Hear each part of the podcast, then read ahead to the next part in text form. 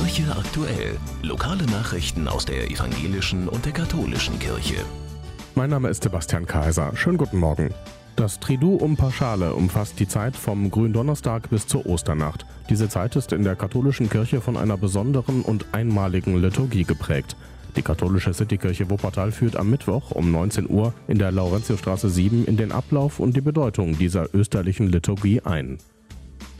Am Karfreitag in fünf Tagen gedenkt die Kirche der Kreuzigung und des Sterbens Jesu Christi. Der Tag steht ganz im Zeichen der Trauer, was auch der Name anzeigt. Das althochdeutsche Kara bedeutet Klage. In den Gottesdiensten schweigen die Glocken und die Orgel und auch auf Blumen und anderen Schmuck wird verzichtet. Der Karfreitag ist ein stiller Feiertag, an dem nicht nur die Kirchen innehalten, auch im gesellschaftlichen Leben sind Einschränkungen zu beachten. So gilt etwa am Karfreitag ein Tanzverbot. Alle evangelischen Gottesdienste und Konzerte an Karfreitag stehen auf evangelisch-wuppertal.de.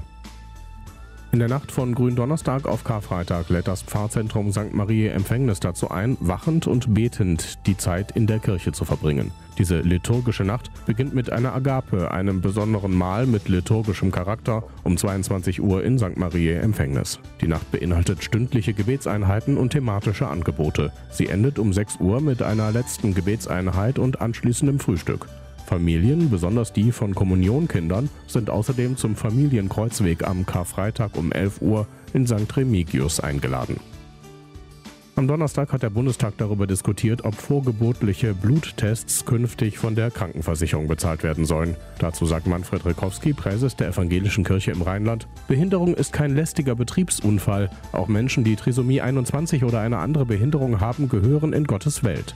Paare, die vor der schweren Entscheidung stehen, wie es mit der Schwangerschaft angesichts einer möglichen Trisomie 21 weitergehen soll, bräuchten keinen Bluttest als Kassenleistung, sondern vor allem Beratung und Begleitung auch für die Zeit nach der Geburt, sagt Rikowski.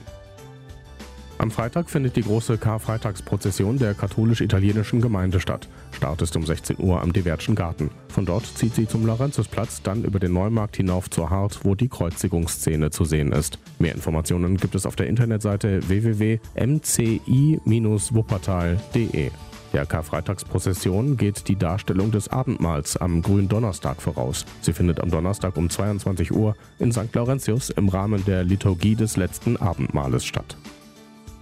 Vor 25 Jahren ist die Begegnungsstätte Alte Synagoge an der Genügsamkeitsstraße eröffnet worden. Das Gebäude steht auf einem Teil des Grundstücks, auf dem früher die Elberfelder Synagoge gestanden hatte. Fanatische Nationalsozialisten hatten sie in der Nacht zum 10. November 1938 geplündert und in Brand gesteckt. Heute ist die Begegnungsstätte eine wichtige Bildungs- und Kultureinrichtung der Stadt. Anlässlich des Jahrestags lädt die Leiterin, Dr. Ulrike Schrader, morgen zu einer Führung durch das Haus ein. Beginn ist um 17 Uhr. Einen offiziellen Festakt gibt es im Mai.